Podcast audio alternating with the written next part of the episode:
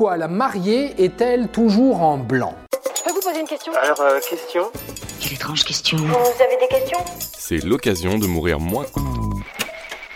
Ah, le mariage, quelle belle institution Ce plus beau jour d'une vie, dit-on, qui permet de dire à votre moitié Oh, oh, je t'aime tellement que je suis prêt à signer un contrat légal avec toi, et puis aussi à partager mes impôts, jusqu'à ce que la mort ou le facteur nous sépare.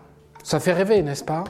Mais vous savez ce qui fait encore plus rêver, encore plus que la pièce montée au goût diabète, encore plus que le groupe de musique locale qui chante avec la même ferveur qu'un Johnny au Stade de France, et que le diaporama du beau-frère, insupportable beau-frère, qui en plus est déjà ivre Eh bien c'est la robe de mariée, évidemment.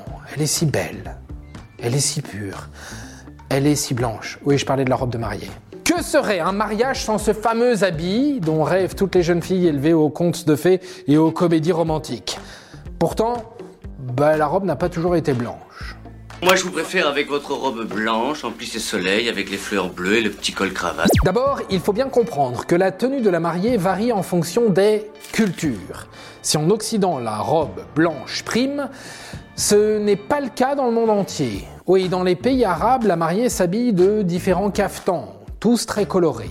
En Chine, la robe est traditionnellement rouge. Côté Occident, on peut remonter les origines de la mariée vêtue de blanc à l'Empire romain. La veille du grand jour, on habillait cette dernière d'une tunique blanche, la stola, sur laquelle on ajoutait un long manteau le jour de l'union, la pala. Elle était également coiffée d'une couronne de fleurs d'oranger. Mariée New Age. Mais à partir du Moyen Âge, et ce jusqu'au 19e siècle, plus aucune règle ne semble codifier la tenue de la mariée. Le jour du mariage, on mettait simplement sa plus belle robe, ou du moins sa robe la plus chère. Rouge, vert, bleu. Pour les riches, il fallait simplement briller et montrer qu'on avait de l'argent, comme en témoignent les peintures de mariage princier de l'époque. La robe blanche réapparaît pour deux raisons.